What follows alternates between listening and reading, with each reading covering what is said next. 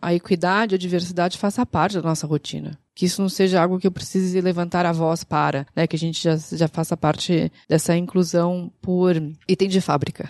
Esse podcast é um oferecimento de Missão Alto Padrão e Luxo. Começa agora o Vem Pra Mesa, o podcast número um do mercado imobiliário. A apresentação, Sérgio Langer. Seja muito bem-vindo a mais uma edição do Vem Pra Mesa. Eu sou o Sérgio Langer e esse é o seu podcast do mercado imobiliário. Hoje eu tenho o prazer em receber Elisa Tawil, fundadora do Mulheres do Imobiliário, LinkedIn Top Voices, Corretor de imóveis. A Plano e Vendas tem um convite para você. Venha realizar milhares de sonhos conosco e trabalhar na melhor house do Brasil. São 60 empreendimentos em comercialização com mais de 8 mil unidades em estoque. Em 2022, teremos ainda 15 lançamentos para movimentar a sua carteira com novidades. As melhores comissões, campanhas, premiações e programas de fidelidade. Seguindo nossa metodologia, aqui você vende. Nós garantimos. Venha para a família Plano e Vendas. Vem ser feliz com a gente. Acesse www.vempramesapodcast.com.br barra Plano e Vendas. Elisa, seja muito bem-vinda ao Vem Pra Mesa. Obrigada, Sérgio. Prazer estar aqui. Obrigada. Eu sempre tenho que me policiar porque eu falo mais bem-vindo, então quando vem mulher, não vem tantas mulheres como você gostaria, como o mercado gostaria. É, pois é, mas aí, se a gente quiser ser super inclusivo, o que se usa mesmo hoje é bem-vinde, né? A gente usa o artigo E para incluir toda a comunidade LGBTQIA+. Mas fica à vontade, acho que a gente está aqui para falar de mercado imobiliário, para falar das, das conquistas que a gente tem conseguido no mercado pela equidade e estou super feliz de estar aqui com você nessa, nessa mesa. Antes da gente começar, quero falar sobre o nosso patrocinador, a Mais Metro Quadrado. Incorporador, você está satisfeito com as suas vendas? Muitos problemas e sempre as mesmas alternativas. Está pensando em uma segunda força de vendas e não acha no mercado? Já ouviu falar da tropa de vendas? Então você precisa conhecer as soluções da Mais Metro Quadrado, gerenciamento imobiliário, do Simão e do Rodrigues. Eles estão à sua disposição para agendar um café e entender as suas dores e bater as suas metas. Quer resultados diferentes? Acesse www.maism2.com.br e saiba mais. Então, Elisa, conta um pouquinho para mim como é que surgiu toda essa, essa vontade de liderar um movimento, um movimento que não pode ser, como você falou, não pode ser algo imposto, mas tem que ser natural. É. Olha, Sérgio, eu tenho uma história de mercado imobiliário de mais de 15 anos em incorporadoras. Né? Então, sou formada em arquitetura e urbanismo e trabalhei dentro de incorporadoras por muitos anos. E nunca foi um assunto que me chamou atenção. Eu sempre fui aquela pessoa que defendeu meritocracia, metas e estruturas tradicionais. Ah, quando eu tive meu segundo filho e eu resolvi empreender, foi aí que eu percebi algumas questões que antes não, não me doíam. Então, me vendo como uma empreendedora, mulher no setor imobiliário, eu comecei a enxergar algumas dificuldades que antes elas não eram evidentes para mim. Como por exemplo?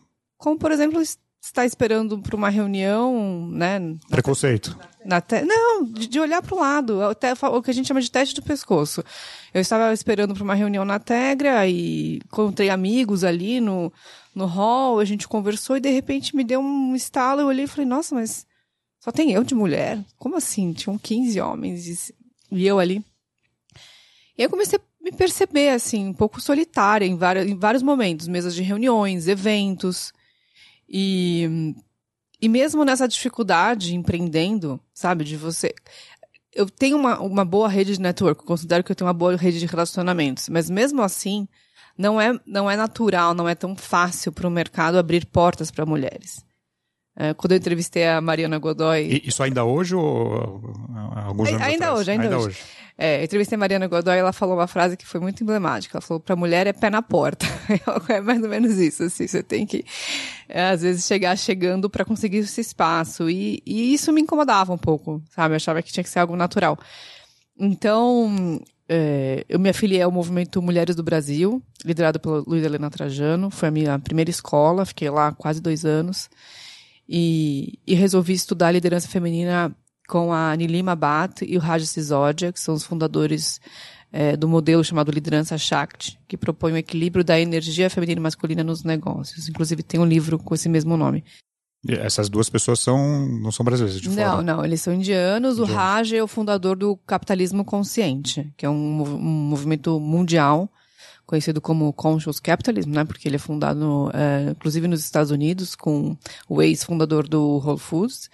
E, e é um movimento mundial que propõe um capitalismo que tem consciência, né? E que tem preocupações com impacto. É, isso já tem muitos anos desse movimento. Eu me formei em 2008 para 2009 nessa, nessa escola que eu fui para Califórnia e, e foram alguns meses, nove meses de curso. Mas esse processo todo foi um processo de descoberta de que a liderança feminina ela não tinha espaço no mercado imobiliário.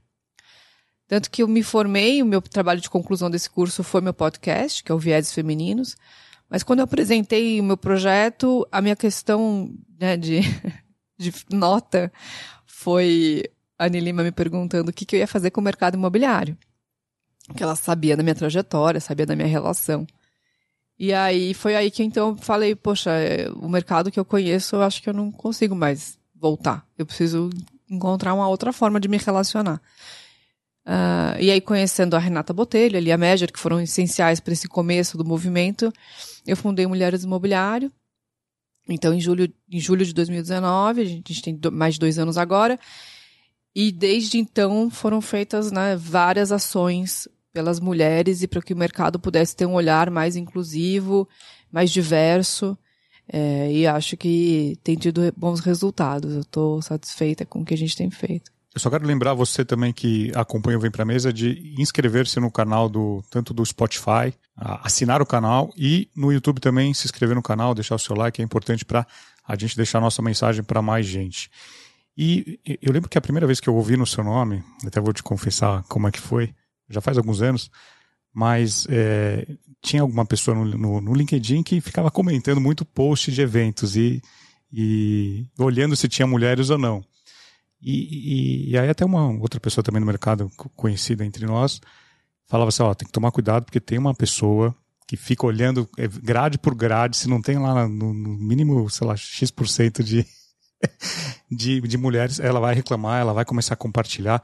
Então, qual que é o limite entre ser, entre aspas, a, a, a chata que fica monitorando isso e se é algo natural que você vai, é, com aquele seu jeitinho, mostrando que tem que ter número X de mulheres, tem que ter espaço para as mulheres? Acho que o limite está no receptor da mensagem, né? Uhum. Acho que um, um exemplo muito bom de, do que aconteceu o ano passado no Secov Talks, a grade tinha, acho que 13 homens e uma mulher, ou algo nesse, dessa proporção.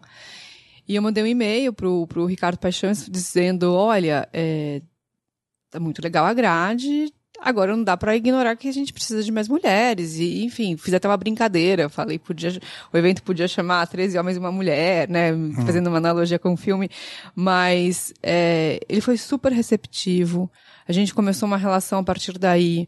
Ele entendeu, fez uma análise crítica. E eu acho que o mais bacana disso tudo, Sérgio, é a gente poder se autoanalisar. E eu digo isso de alguém que ignorava dentro do mercado corporativo que existia qualquer diferença. Quando uma pessoa do RH me contou que eu, o gerente que trabalhava do meu lado cuidava de cinco, ou menos de cinco empreendimentos, eu cuidava de vinte e poucos empreendimentos, e ele ganhava mais só porque ele era homem, eu falei, não, isso não é possível, isso não existe. Você deve estar enganada. Tipo, esse é o problema seu. E depois eu fui entender que a questão do gender pay gap, que é a diferença salarial entre homens e mulheres, é uma questão mundial.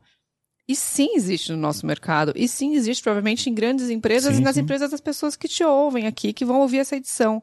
Então não dá para ignorar. E tem coisas que a gente não pode ignorar. Então, é, acho que a questão, respondendo a tua pergunta, do, desse limite, é quem, é quem se abre para autocrítica. E é uma crítica construtiva. Eu não, tô, eu não, eu não aponto o dedo para ninguém. Eu não estou aqui para querer boicotar ninguém do mercado. Eu estou aqui para falar, veja, o seu, o seu negócio pode ainda ser ainda mais lucrativo, porque as mulheres colaboram muito claro, para a economia. E é isso que eu faço pelas pesquisas do Mulheres Imobiliário. A gente já tem quatro pesquisas publicadas. As nossas pesquisas mostram todas elas gratuitas, todas elas disponíveis, todas elas abertas e que mostram que as mulheres hoje contribuem com a economia, contribuem com o negócio e, e deixam o seu negócio mais lucrativo. Então, por que, que você vai ignorar essa audiência? Mas uma dessas pessoas que hoje também lida com eventos, é, é ela me ensinou um negócio. Ela falou assim: ó, quando você vai começar a montar uma grade, começa pelas mulheres. Porque às vezes é mais, tem mais dificuldade em achar mulheres para compor. Então, assim, começa pelas mulheres. Sim. Depois vai, vai, colocando homens. Porque aí você não, entre aspas, você não esquece de, de, de colocar a voz feminina também. É, depois vai virar natural. Vai- Você vai vai ver ficando que natural. fica natural. A primeira, acho que a primeira reação é uma reação de, nossa, onde eu vou encontrar essas mulheres? Até por conta disso que a gente tem o Amazonita Clube, que é o nosso think tank, tem, enfim, O muito. que, que, que é o Amazonita Clube? Amazonita Clube é o, no- é o think tank que nós criamos no, no Mulheres Imobiliário, com mulheres que estão à frente de grandes empresas, ah, ou são fundadoras né, de empresas importantes, ou de movimentos, de ações importantes no mercado. A gente procura trazer mulheres de outros estados, para a gente sair um pouco desse eixo sudeste, e mostrar que a gente tem vozes representativas no mercado imobiliário de mulheres que falam sobre o mercado. Porque é muito comum, Sérgio, eh, chamarem as mulheres para falarem da pauta feminina. Uhum. Claro que eu sou É uma uma especialista pautas, no né? assunto, falo com o maior prazer. Mas eu, assim, eu, eu falo bastante de mercado imobiliário. Eu entendo do mercado imobiliário, eu tenho bagagem para isso. É diferente você chamar, eh, por exemplo, vou dar um exemplo bem, bem prático, a Roberta Bigucci ou a Bianca Cetim para virem falar como é ser uma mulher no mercado imobiliário. Eu pergunto isso para elas, porque o meu espaço de produção de conteúdo permite isso. Mas você vai chamar ela numa, numa, num painel para um evento, você vai querer saber das ações que a Roberta faz, de ESG, por exemplo, na M. Bigucci, ou que a Bianca tem feito é, brilhantemente à frente da CETIM. Então, você tem que olhar o que essas mulheres produzem para o mercado.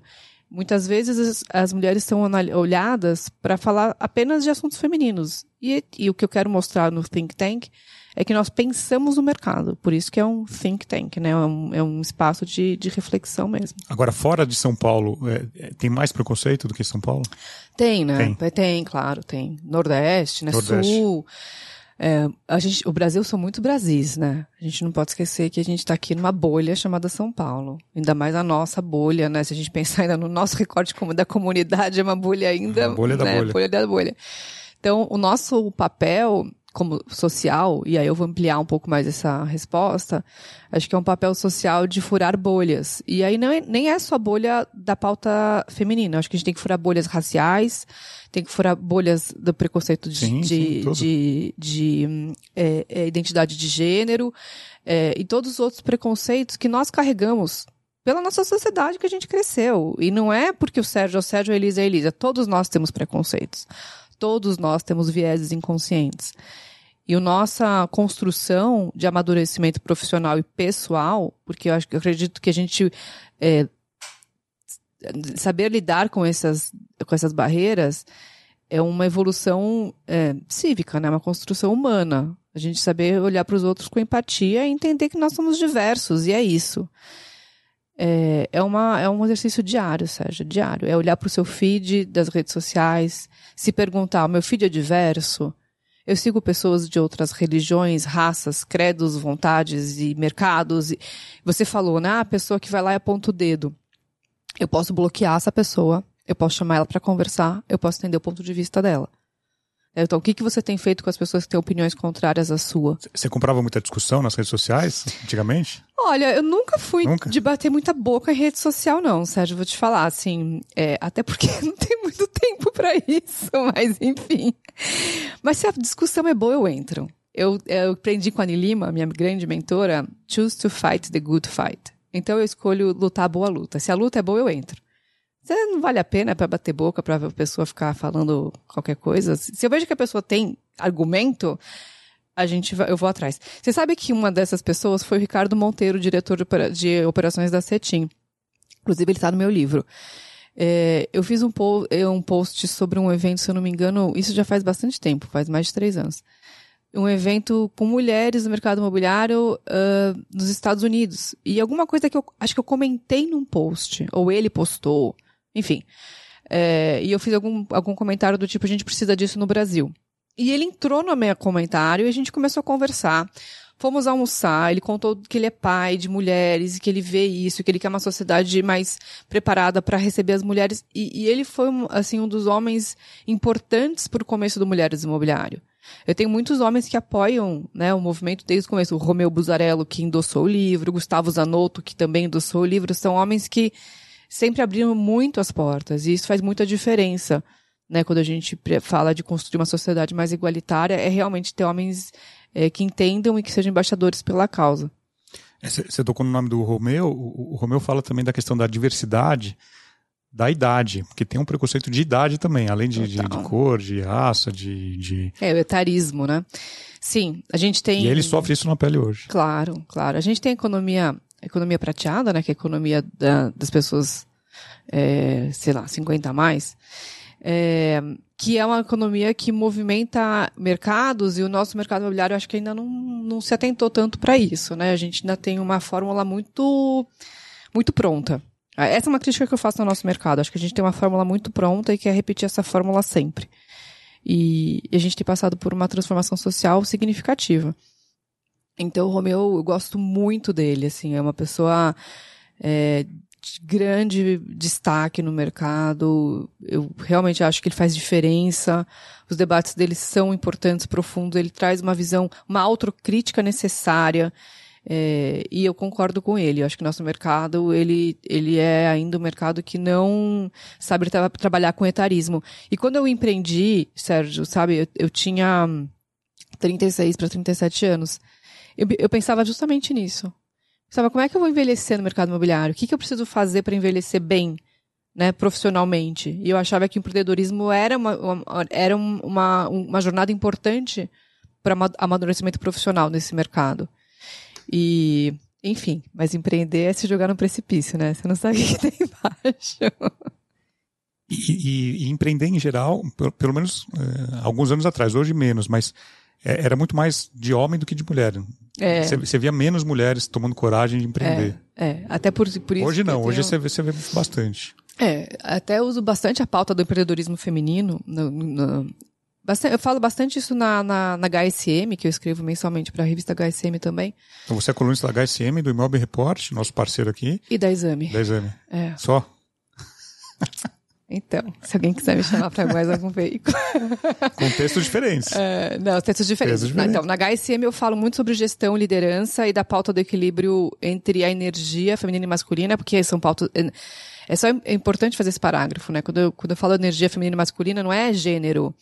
É, são atributos que os homens e as mulheres trazem para o ambiente, essencialmente de negócios, e que podem, em conjunto, tornar os negócios mais rentáveis e prósperos, tá? Essa é a minha pauta da, da HSM. Uh, ah, no Imob Report eu falo sobre o mercado imobiliário com essa ótica feminina. Né? Eles, Rodrigo, a, a Ana Clara, a Karine, são pessoas incríveis. Então, eles abrem esse espaço para falar de mercado imobiliário com essa ótica feminina, com esse olhar que eu trago. E na exame, aí eu me, o, o Arthur Vieira de Moraes, que também é um querido, foi um homem super embaixador, tá no meu livro. É, ele me chamou para fazer uma coluna chamada Mercado por Elas. Então, justamente trazer a voz feminina para falar de mercado imobiliário. Eu foco bastante na parte mais é, de mulheres, mulheres em conselho, finanças. Eu estou agora fazendo curso do, do BGC para ser conselheira, então é algo que eu acho que é importante o nosso mercado olhar para isso. É, e, e, são pautas que a, a, a, evolução do ESG, né, do governança socioambiental, tem, tem imposto para os mercados, e, e, o nosso, inclusive, né, o mercado imobiliário, inclusive. Então a gente vai precisar falar disso. É, eu acabei de voltar de Dubai e eu fui na Expo 2020 e essa questão do SG, SG é muito forte, muito é. latente lá. Todo mundo pensando na contrapartida que vai dar para a sociedade, para o meio ambiente. A gente está no meio da discussão aí do, do Fórum é, Ambiental. É, a gente está falando de uma situação que a, gente, que a gente não pode esperar para fazer amanhã, tem que fazer hoje. A, a, a construção civil é uma grande contribuidora para a emissão de poluentes e a gente tem que debater isso na mesa né, agora.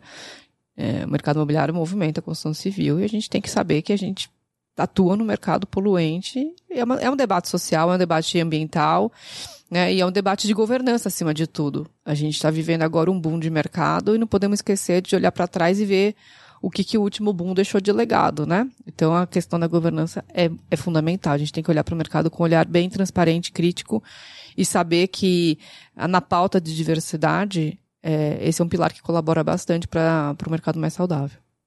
E eu sempre que converso aqui com, com alguma mulher, corretora, dona de imobiliária, ou diretora, ou CEO de alguma empresa, eu, eu, eu pergunto da questão de, de preconceito, né? E, e, você citou um episódio que você se deu conta que você era a única mulher numa mesa e tal. Você já sentiu alguma coisa na pele? Já, já. Eu trago no livro algumas ah, situações, tá? Eu, Vamos fa falar do livro um pouquinho. Vamos falar do livro do Proprietárias, Ascensão da Liderança Feminina no Setor Imobiliário. Um livro que saiu agora, né? Onde é. está disponível? Todas as a Amazon, melhores livrarias? As melhores livrarias do Brasil. Na Amazon você consegue comprar, inclusive na versão Kindle. É, o Proprietárias é, uma, é, um, é um livro que eu trago parte da minha história, é, essencialmente olhando para as mulheres que são proprietárias, as mulheres que conseguem é, olhar para si e para sua independência é, financeira, profissional, familiar, de carreira, e construir isso com o apoio do mercado imobiliário. É, eu tenho recebido algumas críticas muito interessantes dizendo, mas esse não é um livro de mercado imobiliário. Eu falei, é, é para realmente. Se encaixa em qualquer. Se encaixa em qualquer situação. segmento, em qualquer situação. É, o pano de fundo que eu trago é uma, uma provocação da, do debate sobre é, é patrimônio e matrimônio. Então, se a gente pensar que patrimônio é uma palavra que vem do pater, do pai, e matrimônio vem do mater e da mãe. E quando a gente fala de mercado imobiliário, essencialmente é uma construção de patrimônio. Né? A gente constrói patrimônio. Sim. A gente tem uma cultura brasileira, essencialmente, também do tijolo, né? Colocar os bens tijolo na religião judaica também. também uhum. Então a gente fala muito sobre o, o, a importância do tijolo. E e a mulher ela entra muito nessa nessa né, é, estrutura matrimonial do mater. Quando a gente fala de mercado imobiliário, essencialmente do residencial, que é um grande volume do nosso setor, é, a mulher ela fica nessa, nessa cadeira do matrimônio, né? Como é que ela passa do matrimônio para o patrimônio para poder eh, também ser dona da sua propriedade? Então, esse é o pano de fundo desse debate. Eu trago uma experiência que eu tive quando eu tinha 28 anos e quis comprar meu primeiro imóvel. Eu, eu morava de aluguel, sentei meu pai no stand de vendas do Max House ali do Panambi. Falei, pai, eu vou comprar esse apartamento aqui nesse lançamento. Ele olhou fundo no meu olho e falou, filha, você não vai casar? O que, que uma coisa tem a ver com a outra? Eu vou comprar um apartamento. O que, que você está perguntando se eu vou casar? Então, é, eu acho que essa visão do meu pai é uma visão é, que muitos homens e muitas mulheres também, enfim, a sociedade tem ainda que a gente é, tem que escolher entre um ou outro, né? E, e foi, um, foi uma, uma, uma provocação interessante que meu pai fez lá atrás, e eu fui só, enfim, perceber isso depois, ao longo da minha vida, mas de perceber quando as mulheres realmente podem ser proprietárias, e a gente tem visto isso em números. Só que são números que a gente não para para analisar. Hoje a gente fala de dados, você recebeu aqui também o Zanotto, que é um expert em dados, converso muito com ele sobre isso olhar para os dados e enxergar isso. Né? O que, que os dados nos, nos, nos dizem sobre essa participação feminina? A gente está trazendo isso nas nossas pesquisas. As mulheres influenciam 62% dos homens na decisão de compra do imóvel. Fortíssimo, é. sempre foi. E, é. e você comprou o imóvel ou casou? Comprei um imóvel e casei e depois. Uma coisa não pediu a outra. Não, na verdade veio antes o imóvel e depois o casamento. É. Agora, a, a, a, inclusão da mulher, da mulher no mercado no, não imobiliário, no mercado de trabalho é recente. Se, você, é? se você, olhar assim, hum. sei lá, no caso de dos nossos avós, sim, ou no bisavós, tataravós, as mulheres normalmente ficavam em casa, não trabalhavam. Então, assim, é, vamos, vamos pensar em que circunstâncias. Na época da guerra, as mulheres foram trabalhar porque os homens estavam guerrando, né? As mulheres entraram para a Revolução Industrial porque os homens precisaram sair para as guerras. Depende do setor quando a gente fala de regulamentar profissões. Tá? Então, algumas profissões foram regulamentadas sem a presença feminina. A corretagem foi uma delas. A mulher entrou na corretagem na década de 60. É, eu tirei meu Cresce agora em agosto e. Eu também, nosso Cresce é então, juntos. Nosso Cresce é juntos, somos corretores juntos. E essa, é, essa, essa penetração da mulher em alguns setores. É recente.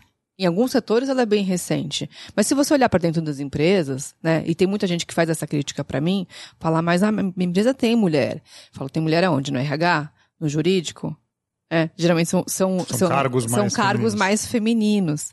E a gente começa hoje a ver outras, outras participações. Mulheres na ciência, mulheres né, em, em, na programação. A gente tem movimentos, a gente tem a, a Women Who Code, a gente tem, a, enfim, vários movimentos femininos que hoje procuram quebrar essa, essa, essa, essa é, distanciamento que socialmente a gente teve.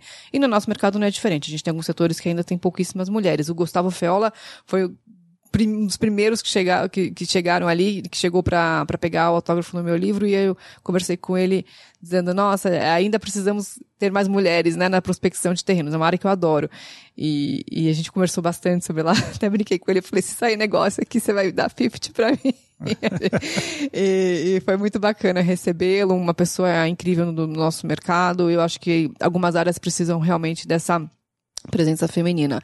Não para bater cota, mas porque eu acho que faz diferença mesmo. Não, excelente.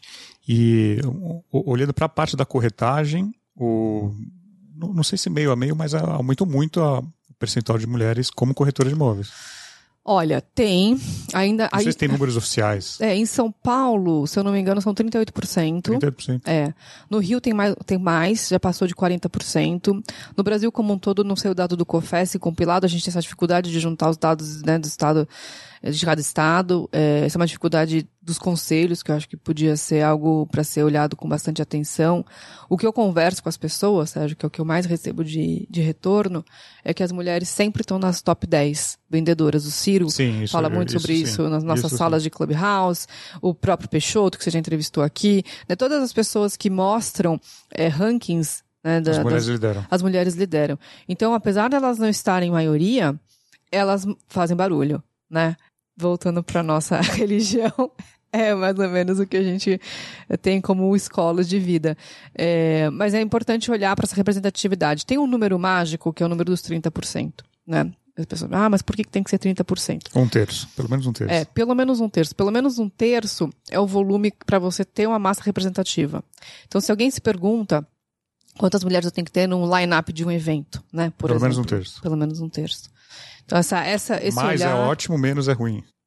Exatamente, exatamente. Mas pelo, se você pelo menos se propor a, a ter um terço de representatividade, né? E aí depois, de novo, eu tô aqui no meu papel de falar do espaço feminino, mas eu não posso deixar de falar que tem um recorte da mulher, o recorte da mulher negra, o recorte da mulher LGBTQIA+, e toda a comunidade diversa. Então, é, quem se propõe a fazer essa análise mais ampla, vai olhar, tem pelo menos um terço de mulheres, eu tenho representatividade aqui racial, eu tenho representatividade religiosa, eu tenho, são muitas, é, são muitos olhares. Por isso que hoje as empresas grandes, eu te falo isso porque eu, porque eu também faço um trabalho de influência pela SAP, que é a maior empresa de tecnologia do mundo, é, e o debate lá é muito amplo. É muito amplo, né? A gente fala de diversidade é, de, de, de, de, vários, vários, é, vários aspectos, vários recortes. Né? E alguma incorporadora, a construtora já te contratou, já fez alguma consulta para você dar uma consultoria para ajudá-los a, a, a, balancear esse quadro ou, ou colocar isso de forma mais natural? Eu faço muitas palestras, tá? Palestras, Palestra. palestras informativas. Mas trabalho de consultoria e junto, não. Ainda, Ainda não. não. mas se o mercado estiver aberto para isso, acho que tem um processo de amadurecimento do mercado para querer trazer isso para um debate dentro, né, em, doméstico, um debate dentro de casa, fazer essa autocrítica que eu já comentei aqui para você e querer transformar. Acho que esse é uma, um passo, talvez seja o próximo passo, né, dessa minha relação com o mercado. Hoje eu faço muitas palestras que eu trago vieses inconscientes, então, que, quais são os viéses inconscientes? Todos nós temos. Sim, sim. Como sim. meu pai sentou ali e perguntou: você vai comprar apartamento, você não vai casar? Isso é um viés inconsciente. Não foi né? algo que. É... Não, ele não estava. Foi, natura... foi natural. É. Eu acho que talvez agora, eu, eu, eu, verbalizando isso, talvez as pessoas que, que ouçam vão, vão pensar nisso também. Mas é. Porque tem uma máxima do nosso mercado que é o tal do quem casa quer casa. Né? Faz sentido? Faz. Mas não é só isso. Né? O imóvel ele não, ele não se restringe ao matrimônio, ele não se restringe à construção de uma família. O imóvel é, ele é uma independência financeira, muitas vezes. Eu falo isso no meu livro, a situação de violência doméstica se agravou, cresceu mais de 400% durante a pandemia. Já falando de violência doméstica, dentro do lar. O lar, segundo Valéria Scarans, que é promotora de justiça, é o ambiente mais perigoso para mulheres e meninas do Brasil. Dentro de casa. Dentro de casa. É onde acontece essencialmente as violências e o feminicídio. Então, se a gente não olhar para isso e entender que também a independência financeira e a independência patrimonial, ela é uma saída para a violência doméstica, é, a gente não vai conseguir usar o nosso setor como instrumento social para muitas coisas. A gente tem que, acho que, ampliar esse debate. A minha proposta com o livro é ampliar o debate. E falando da pandemia, o que, que a pandemia acentuou, mudou no, nessa questão? Bom, tem a questão da, da violência, que eu comentei aqui, e tem a questão de afastamento das mulheres do mercado de trabalho. Tem o pior número em 30 anos. Desde a década de 90, a gente não tinha um afastamento da mulher no mercado de trabalho. Entre demitir um homem ou uma mulher? Demitiram a mulher entre a mulher fazer a conta que está sem a rede de apoio, precisando ficar em casa, tendo que trabalhar, cuidar da casa, administrar as crianças online, cuidar né, de tudo para que tenha silêncio, para que aquela pessoa possa fazer o seu home office, você põe na ponta do lápis, faz a conta, você pede demissão e vai cuidar da tua casa. Então, para muita gente, a, a, conta não fechou. Para muita gente, a empresa não conseguiu entrar dentro da casa dessa pessoa e entender as dificuldades que ela estava tendo ali. E a gente teve maior afastamento da, das mulheres. Por conta disso que eu fiz em março Capacita. Você tá. fez alguns especiais sobre o Covid, né? Eu fiz vários especiais, mas pelo Mulheres Mobiliário a gente lançou o programa Capacita, que foram 90 bolsas de estudo para mulheres se tornarem corretoras. Então, mulheres que perderam o emprego ou tiveram qualquer impacto pela pandemia, a ah, gente legal, abriu 90 bolsas de estudo. Elas se formaram agora. Algumas já estão formadas, outras estão terminando de se formar. A gente abriu em março, elas começaram em abril, né? Então, são cinco meses mínimos aí de curso. A gente tem hoje 50 mulheres ativas se formando e já atuando, estagiando no setor, que é, encontraram oportunidades no mercado de trabalho. A gente dá, além da bolsa de estudo, a gente dá mentoria, programa de capacitação, rede de apoio e abertura de mercado para que elas possam começar uma nova carreira. Ah, gente, que bacana. E está aberto isso hoje ou não? Hoje essas bolsas estão é, em curso, elas, né, essas mulheres estão tá finalizando, estão acontecendo, estão finalizando, algumas já estão inclusive trabalhando recolocadas. Mas quem quiser se cadastrar. Se quem quiser se cadastrar agora em novembro a gente vai lançar uma, ah, segunda, uma segunda edição. Importante falar que 50% das bolsas foram para mulheres negras. Uhum. Ah, que bacana. É, o que você precisar também de, de apoio para divulgar ou para até dar mentoria para esse grupo, eu estou 100% Ótimo. à disposição. Já vou contar com isso. Obrigada. com certeza. Eu, é, doar, se doar, acho que é importante. Mais do que o. Tem um lado financeiro, claro, que importa, mas o, o seu tempo também, né? O Sim. Que, o que a gente puder ajudar e tô, tô tempo é o nosso bem mais precioso. Claro, não, não então, volta mais, né? É. Dinheiro você corre atrás, né? Agora, o, o seu tempo. É você não volta mais. E, e, recentemente vocês divulgaram uma pesquisa com a Data Store, né? Que... Sim, o lado feminino do mercado imobiliário. A gente está inclusive fazendo. O que, que, trou que, que trouxe de principais insights? A gente entrevistou 803 mulheres que atuam no setor. Olha, bastante gente. É, e, enfim, diversas regiões do Brasil. A gente procurou tra tentar trazer um panorama bem brasileiro. Claro que Sul e Sudeste é o que mais tem de representatividade. A gente mostrou o perfil da mulher que atua no setor, em diversas áreas, importante frisar isso. E a gente conseguiu destacar que é uma mulher madura, uma mulher que tem mais de, de 14 anos de mercado, já passou por três grandes crises, tem, recebe em média R$ 12.700, uma mulher que tem uma remuneração hoje para o Brasil de hoje alta. É uma mulher que, é, em sua maioria, já não está mais casada, ou está separada, ou está em união estável, tem filhos. Mas o mais importante da pesquisa que eu gosto de, de destacar é, é um alerta né, para o nosso mercado. 61% das mulheres que trabalham no mercado já sofreram algum tipo de assédio. Desses 61%, 40% assédio sexual. Então a gente vive um setor ainda doente que precisa debater o assunto. Que infelizmente não é exclusivo do, do, do mercado Não é exclusivo, mas a gente teve assessoria de uma, uma professora PhD da USP, Alice Oleto, que estuda assédio e, de, e ela pôde nos alertar que o nosso mercado tem um índice acima de outros setores. É, então, algumas, é preocupante. É, algumas atuações acabam sendo sofrendo mais assédio do que outras, a corretagem inclusive. Tem o assédio tem. sexual e o moral, né? Sim. São sim, diferentes. Sim, são diferentes. Para isso, para entender o que é assédio, para entender como é que você pode evitar, nós temos a cartilha de combate a assédio é, moral e sexual no ambiente de trabalho fica disponível no nosso site para download, mulheresmobiliário.com.br. É só acessar, acessar a cartilha, a gente explica é, à luz também do Ministério do Trabalho, o que, que é esse assunto, como é que você tem que se informar. Porque e, talvez muitas mulheres não saibam que estão sofrendo assédio. Não sabem. E, isso aconteceu comigo, eu sofri assédio e não sabia. Só fui saber depois que eu entendi o que, que era assédio. Eu falo também no livro, teve uma reunião que o a pessoa que estava liderando a reunião abriu a reunião para quase 20 pessoas perguntando se eu tinha dormido aquela noite com meu namorado ou não. Isso é um assédio moral. chega a ser assédio sexual também, né? Se você for olhar direito na lei, é assédio sexual. Mas é, a gente não sabe, a gente se sente constrangida e depois que vai entender que está sofrendo um assédio. Não é uma piadinha de mau gosto, é um assédio. É, é crime. Então, é crime. Agora, o que. Acho que foi muito bom que você, fala, você falou isso, Sérgio, que tem muita gente que justifica um ato assediador como, ai, mas você não é tem humor, né? ai, mas você não sabe brincar. Então, assim, depende muito do contexto, da intimidade que você tem com a pessoa. E do grupo, né? Você tá exposta do grupo. E hoje, com as redes sociais, com a história de multiverso, isso vai se intensificar ainda mais. A gente tem que tomar muito cuidado de achar que você conhece. Achar que você conhece uma pessoa intimamente. Você nunca viu ela na vida? Sim. Poxa. E é muito comum hoje. Hoje é muito comum, né?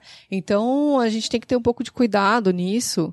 E entender que as pessoas estão muito fragilizadas também. A gente a está saindo de uma pandemia com muitas mudanças é, emocionais. Puta, todo mundo perdeu alguém próximo. Sim, claro. é, todo mundo passou por alguma circunstância relacionada à Covid. Então é um momento muito delicado. A gente não pode querer, é, de novo, né, voltar para a pauta da empatia. É, minimizar a dor do outro. E, e isso é o tal do mimimi, né? Mimimi é, é a dor que dói no outro e você não, não consegue enxergar. Então, quando você acha que ah, essa mulher tá fazendo, sendo mimimi por conta de achar que eu tô assediando e tal, tal, tal. Aí tem um problema. Aí você já, aí você já pode acender a luz vermelha que você já tá fazendo algo que não tá agradando. Agora eu quero dar uma dica para você que precisa ler e se informar sobre o mercado imobiliário. Você conhece o Imob Report? Então acesse agora e assine gratuitamente www.imobreport.com.br. Report com T mudo no final. www.imobreport.com.br. Agora, você comentou também as diferenças é, que a gente tem no Brasil entre, entre a relação homem-mulher. E, e, fora do Brasil é, ainda é mais evidente. Eu, eu lembro que eu estava num eu estava fora do Brasil com o Dadian, nosso amigo Dadian, e a gente estava em. A gente estava num, num, passeio, a gente estava fazendo um passeio na, na. no. onde que era? Em Las Vegas. Conhecendo o Grand Canyon. E aí a gente estava com um casal, com, com umas, outras pessoas, tava, tinha um casal de indianos.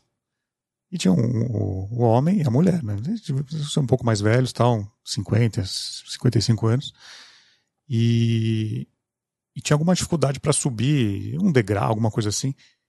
E a mulher toda tentando subir e o homem, assim, é, até chamou a atenção. Menino da Jill foi na frente, não estava nem aí para a mulher. E o da depois comentou: pô, você viu a.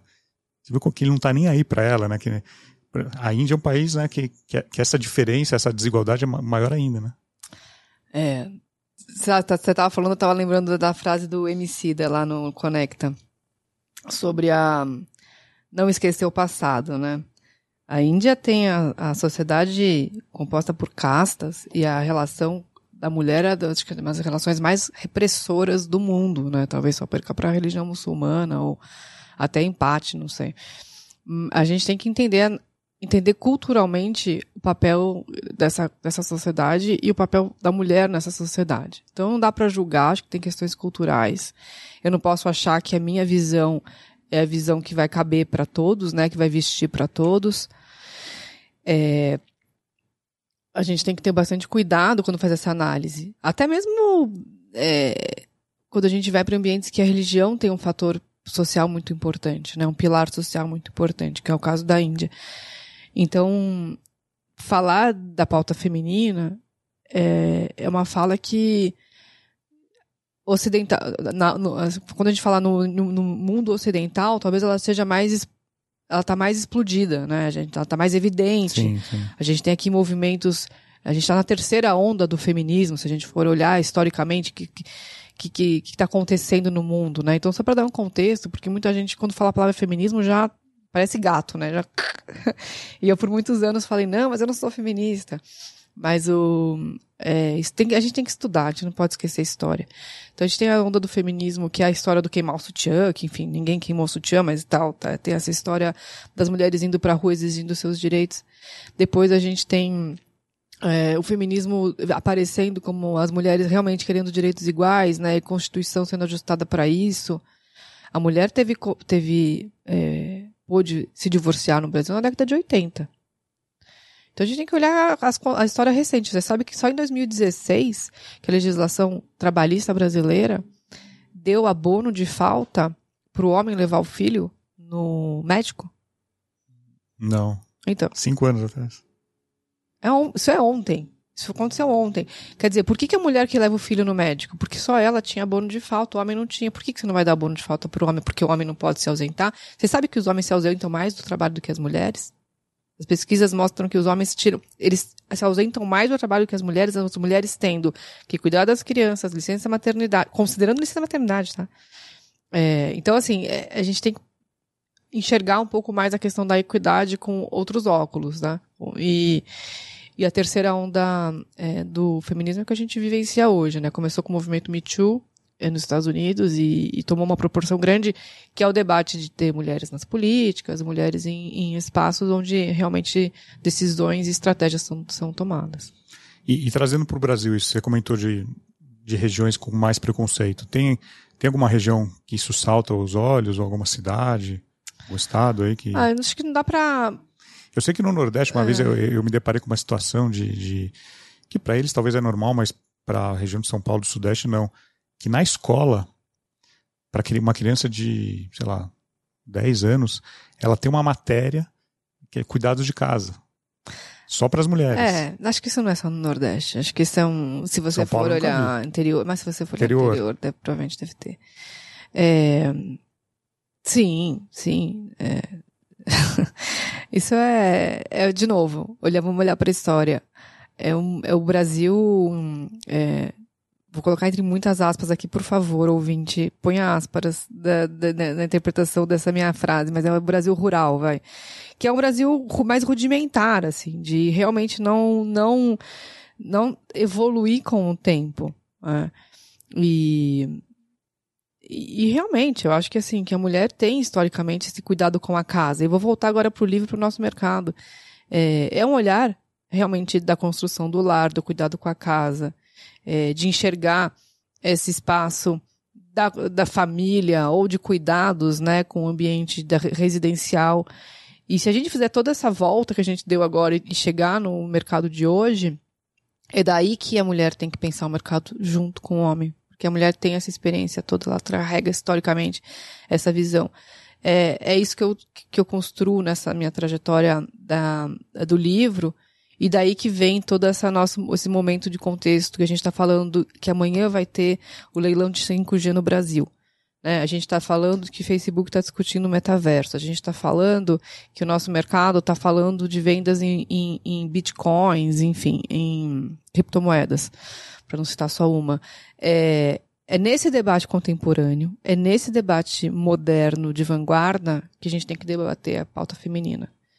Porque se for ficar discutindo hoje se a escola tem que ensinar, tem que ensinar boas maneiras, assim, é, acho que a gente já evoluiu para isso e olhar agora para o setor e entender o que, que a mulher pode contribuir para um setor mais diverso, mais empático, mais inclusivo. Né? E você costuma receber muita mensagem de mulheres é, com, ou com alguma situação, ou, ou, elogiando que por conta de algo que você publicou. Como é que você sente isso? Você tem esse diálogo? Sérgio, você abre esse diálogo? Abro, abro, abro. Tenho, tenho amigas virtuais, tem mulheres que. É muito emocionante. Assim, tem coisas que eu recebo que eu realmente eu fico. Eu fico querendo parar tudo que eu tô fazendo para resolver a situação daquela pessoa. E aí eu aí vai terapia, vai toda, toda a rede de apoio para eu poder entender que eu não consigo resolver o problema individual de cada individual um. De cada um né? Mas o Capacita, né, o projeto Capacita nasceu dessas mensagens também. Eu tenho mulheres hoje que têm relatos do Capacita é, é, é, é de arrepiar e de chorar, sabe? Mulheres que estavam com filhos recém-nascidos, que não tinham emprego, não tinham solução, não, não enxergavam a luz no final do túnel e hoje estão estagiando com a gente. Tem um lado bom e um lado ruim. Algum problema ou alguma superação? Que... Sim, sim, sim, sim, sim. É, é, mulheres que, que já me falaram, não sabia que eu estava sofrendo um assédio e e resolvi sair de uma situação de assédio. E tenho, é, inclusive eu conto no livro isso, um corretor da, da XP que me escreveu um dia, já era tarde, é, falou: Nossa, vi uma live sua sobre um aplicativo de denúncia de violência doméstica, qual que é o nome do aplicativo? Tem uma, uma mulher sofrendo violência doméstica no meu prédio, quero denunciar. Essas coisas quando acontecem, Sérgio, eu falo, eu olho assim, eu rezo para Deus e falo, Deus, obrigada. Hoje já valeu a pena, assim, sabe? Porque realmente, você saber que você ajudou uma pessoa sair de uma situação de violência, ou alguém despertar para saber que pode ajudar uma situação de violência, ou ajudar alguém a encontrar uma oportunidade no mercado, eu acho que essa, essa é uma grande missão, assim, eu, é isso que, esse meu, esse meu alimento pelo Mulheres Imobiliário, pelo meu trabalho, é, é isso que eu realmente fico feliz assim de estar construindo. Agora, agora, além de impactar as mulheres, com certeza você acaba impactando os homens, que muitas vezes, é, como você deu o exemplo do seu pai, está fazendo algo sem perceber e aí, olhando a sua postura, eles acabam mudando a postura deles porque eles estavam fazendo algo que não era não certo, o que deveria fazer. Né? Isso é uma construção, é uma, é uma evolução. A gente tem que fazer isso junto. Por isso que é, não dá para excluir o homem ou qualquer outra pessoa do debate. Não é um. O seu público prioritário é a mulher, mas você acaba falando para todo mundo, né? Sim. Eu, o meu público prioritário é a mulher dentro do nosso grupo feminino do Mulheres Imobiliário, que é onde a gente se organiza ali e debate assuntos que são pautas gerais e também pautas exclusivas femininas. Mas todo e qualquer assunto que eu trago, eu trago para todos, né? de novo, todas, porque a gente tem que se acostumar a, a, ser mais inclusivo. Eu aprendo muito isso com a Maite Schneider, maravilhosa, e com todas as, a, as mulheres LGBTQIA+, que eu, que eu sigo e que tenho na minha rede. É, o que, que é importante a gente entender? Eu também estou aprendendo, Sérgio. Eu também erro. Eu tô, eu tô disposta a aprender e a corrigir meus erros. Então, se alguém um dia me julgou que eu fui muito, como você falou, né? Ah, foi lá, crítica e tal talvez eu, precise, eu, eu tenha precisado ser mais crítica no começo para ser ouvida. É aquela história do pé na porta que eu falei no começo. Às vezes você vai precisar falar mais alto. Vai precisar bater na mesa e falar, poxa, né, deixa eu dar minha opinião aqui, como eu já fiz em reuniões também, fui taxada de ser uma mulher agressiva. Porque a assertividade para o homem é bacana, mas para a mulher é agressividade. Então, algumas coisas a gente precisa, às vezes, é, passar por algumas é, barreiras. Quando eu falo da pauta da equidade, eu geralmente uso como analogia uma gangorra. E quando a gente está brincando de gangorra, para você conseguir né, jogar o outro para baixo e você para cima, você tem que fazer uma forcinha a mais. Então a gente está vivendo hoje uma, uma, uma gangorra que está bem desequilibrada. E a gente vai precisar colocar uma forcinha a mais do lado feminino para conseguir mostrar que é um assunto uh, que vai da lucratividade a diversidade, passando por toda a pauta de, de empatia, de ESG, de mercado, né? E de que a sociedade brasileira é composta por 52% de mulheres. E mãe da outra metade. E em outros segmentos, tem outras Elisas também ou não? Tem muitas, tem, tem muitas. Você tem contato com outras Elisas? Super. Não, não, é uma, é uma rede poderosa aí de. não vou usar Elisas porque eu não. Mas eu, é, o, Mulheres do, do Imobiliário tem tem mulheres do, da indústria, mulheres do comércio, Muito. mulheres do mulheres jurídico. do varejo, tem mulheres do e-commerce. No meu podcast, ele tem 149 episódios. Entrevistei muitas mulheres à frente de movimentos. Aliás, assim, a, a grande líder do Brasil é a, mulher, é Luz Helena Trajano Sim. com Mulheres do Brasil, é evidente. Uhum. Mas algo que eu senti frequentando as reuniões de Mulheres do Brasil, e por isso que também eu fundei Mulheres Imobiliário, é que a gente precisa saber segmentar para falar com, com, alguns mercados que têm uma linguagem própria. O nosso mercado tem uma linguagem própria. Né? Primeiro que é um mercado que a gente se apaixona, vicia, não consegue sair. Eu tentei sair, não consegui, e eu sei o quanto que é um mercado apaixonante. E quando você vive o mercado e sabe falar essa linguagem, sabe se relacionar dentro do mercado, sabe quem são as pessoas e articular, é, levantar essa bandeira e trazer né, essa pauta para dentro do setor, Acho que esse é um, é um principal trabalho. É, e tem muitas mulheres fazendo isso em, em, vários mercados. A Nina Silva, que é líder do movimento Black Money, acabou de ser consagrada com um dos maiores títulos ontem é, um, de um prêmio da tecnologia. É uma mulher que leva essa pauta para a tecnologia e, sendo uma mulher negra, também a pauta da diversidade. É, é eu, eu vou, não vou ficar citando nomes porque eu vou esquecer e, assim. Mas, mas existe. Por, mas existe. existe. A, olha, a Neivia Justa, é, é uma mulher que, que ela é mais. É, é, é, é bom citar a Neivia, e podem seguir ela nas redes sociais, porque ela, ela, ela coloca a hashtag Aqui estão as mulheres, ela criou esse movimento, Aqui estão as mulheres. E por essa hashtag você consegue ver várias, vários movimentos que ela, que ela identifica, né? Então, mas mesmo depois do Mulheres Imobiliário, a gente tem no nosso mercado imobiliário mulheres do property, né? A gente tem, a, bom, as mulheres do varejo também tem um recorte de, de imobiliário, porque imobiliário também é varejo. É, bom, mulheres do e-commerce, que eu já citei, tem, tem vários movimentos que, que são é, femininos segmentados, né? Entendi. Então era mais desconhecimento meu, que eu nunca. Também nunca reparei nesses. Sérgio, a hora que você se abrir para esse mercado, inclusive na The Economist, acho que faz uns 15 dias ou 10 dias, saiu uma matéria só sobre femtechs, são as techs femininas é um mercado enorme, gigante, que está crescendo agora. Então, assim, é, não dá para ignorar o consumo feminino. Não dá. Assim, você que está ouvindo esse vem para mesa, não, não, não ignore, que realmente é uma economia que movimenta é, muito. Agora, tem algum mercado fora do Brasil que, que seja referência né, nessa questão de lidar com mulheres? Não sei se Estados Unidos é um mercado mais igual. É, não diria igual, mas a sociedade americana, ela, ela tem hoje grandes vozes, né, e líderes femininas que acabam também é, aparecendo muito à frente de, de movimentos. É. E agora o caso da vice-presidente, né? Primeira vice-presidente. Ah, sim, sim, sim. A Kamala vem para mostrar. Eles estão muito à frente de nós, e não só nisso.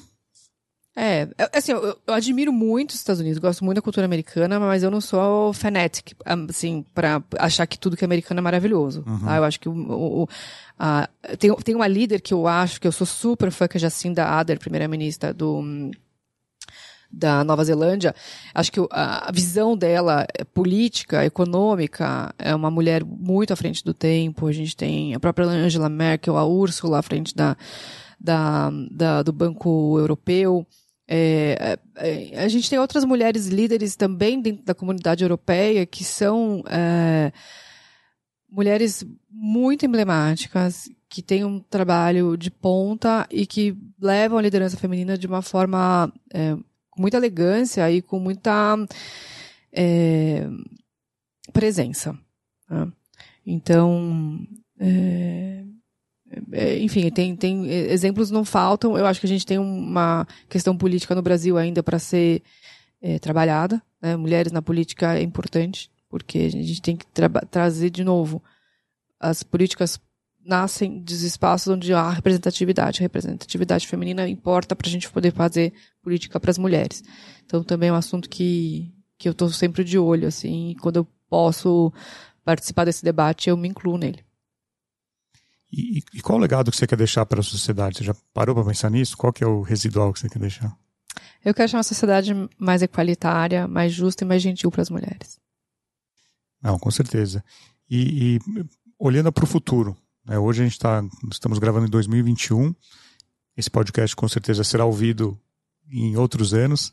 Quando você olhar para trás e olhar o período, você começou com esse movimento em que ano? 2018, 18. mas eu fundei em 2019. é. é. muito recente ainda. Uhum. Dois anos. É, que, que, leitura que você quer fazer quando você olhar para trás, é, a, além da questão da igualdade? Que, que, que, você, que, que você gostaria de olhar para esse movimento? Primeiro dia que eu fiz a primeira reunião desse movimento, que foi aberta a público, né? Eu falei, eu quero que daqui 10 anos eu não tenha que falar mais de mulheres imobiliárias. Não seja necessário. Não seja necessário, Sérgio. Seja Acho que, assim, natural assim, já. É o que você falou quando você fala, é, quando você vai construir um evento, né? Um line-up de um evento, por exemplo. Ah, eu tenho que pensar primeiro em pôr mulheres. Eu quero que meu legado seja algo que a, a, a, a equidade, a diversidade faça parte da nossa rotina. Que isso não seja algo que eu precise levantar a voz para, né? Que a gente já, já faça parte dessa inclusão por item de fábrica. Seja o item de fábrica. Item de fábrica. O nosso mercado gosta de fazer comparação com o automobilístico, né? Então, que o item de fábrica do nosso mercado seja diversidade, inclusão e equidade. E, e falando um pouco sobre, sobre, sobre é, a gente estava falando em é, C-level, diretoras é, que ocupam cargos aí de, de liderança. O, não sei se você tem números né, para falar, mas no, no mercado imobiliário ainda é muito pouco. É, a gente tem no Brasil 14% de mulheres em cargos de conselho, tá? É, menos ainda, 13,8, vai, eu arredondei para 14. E, quando a gente fala de cargos de direção, se level, esse número vai, vai, vai ficando a representatividade bem, bem pequena, né? É, cargos de conselho e direção.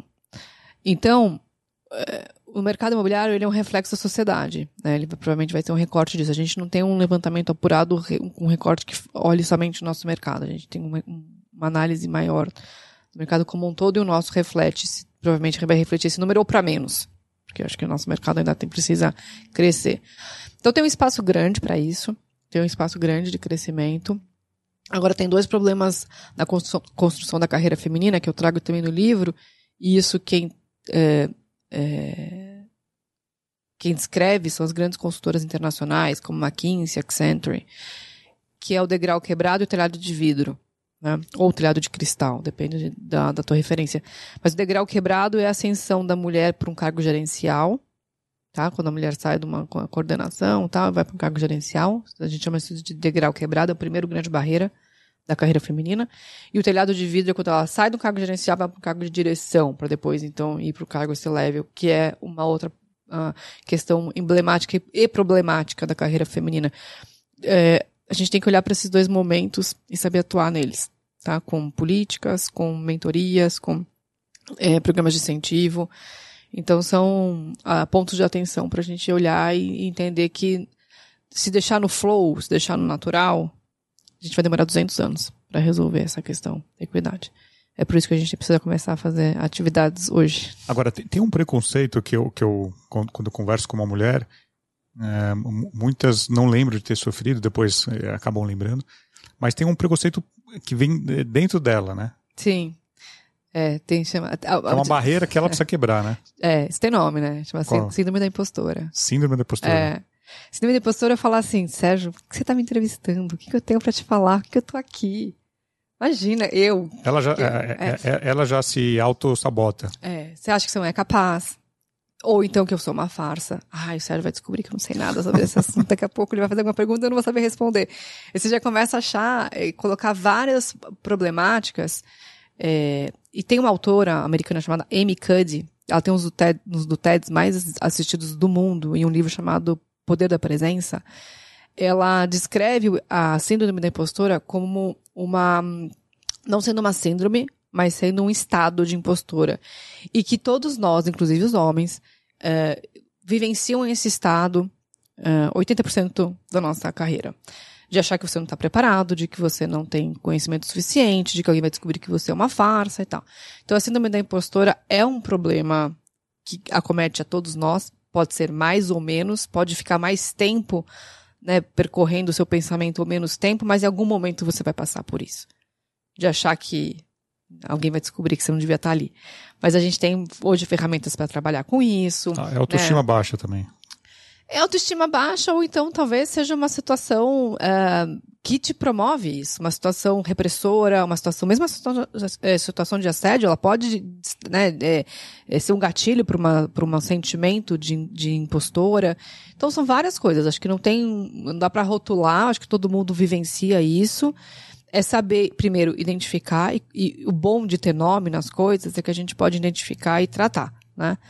Hoje a gente já tem nome para mansplaining, a gente tem nome para interrupting, para outras, é, para outros comportamentos masculinos que antes a gente não sabia como tratar. E hoje a gente já sabe dar nome e tratar, e tratar disso. Então o importante é quando a gente identifica, dá nome e traz a solução. Excelente. Bom, Elisa, muito bom. Estamos chegando ao final aqui da, da, da nossa entrevista. Agora, queria te fazer uma pergunta para a gente encerrar aqui. É, hoje, como eu falei, 2021, o, quando você começou esse movimento, né, quando você tomou coragem de, de dar o primeiro passo e encabeçar isso, com certeza teve gente, homem, mulher, que falou: não, não vale a pena, você não vai quebrar cara. Com certeza você foi, você bateu de frente com muita gente. Mas o que, que você gostaria de ter é, aprendido antes, né? É, alguma ciência antes que você aprendeu na, na marra, na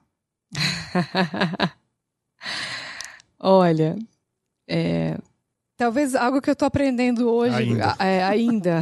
eu, tô em, eu sou uma eterna aprendiz. é, dessa, dessa característica. E eu, eu, quero, eu quero um dia ficar bem, bem experiente. É, é controlar minha impulsividade. Muitas vezes eu tenho vontade de fazer uma coisa, eu vou lá e faço. Depois eu vou ver o que, que deu. Ser menos impossível. É, então talvez é, é, trabalhar essa impulsividade. Mas Você é ansiosa ou não? eu não sou ansiosa, mas eu gosto, é eu gosto das coisas feitas. Resolver rápido. Sabe o antes feito que, que perfeito? Sim. Eu faço. Aí depois eu vou ver, ah, tá bom, deu errado, a gente arruma. Mas eu, eu sou eu sou muito fazedora, assim, eu sou muito hands-on, né? É, Mão na massa. então, é, é isso. Quando eu, quando eu quis fazer, eu fui lá e fiz. E, é, eu não quero mudar isso, porque eu acho que essa é uma característica minha, mas ahm, essa, essa visão, talvez, de, de poder né, dar dois passinhos para trás antes, dar uma olhada, um panorama, isso acho a maturidade, a idade Maturidade. tem trazido para mim, e acho que isso tem, tem sido um grande ganho. Mas eu não vou deixar de fazer as coisas que eu quero fazer, porque é, quando eu fico umas, uma semana sem dormir com alguma ideia na cabeça, eu preciso, eu preciso Você precisa fazer, executar. preciso executar.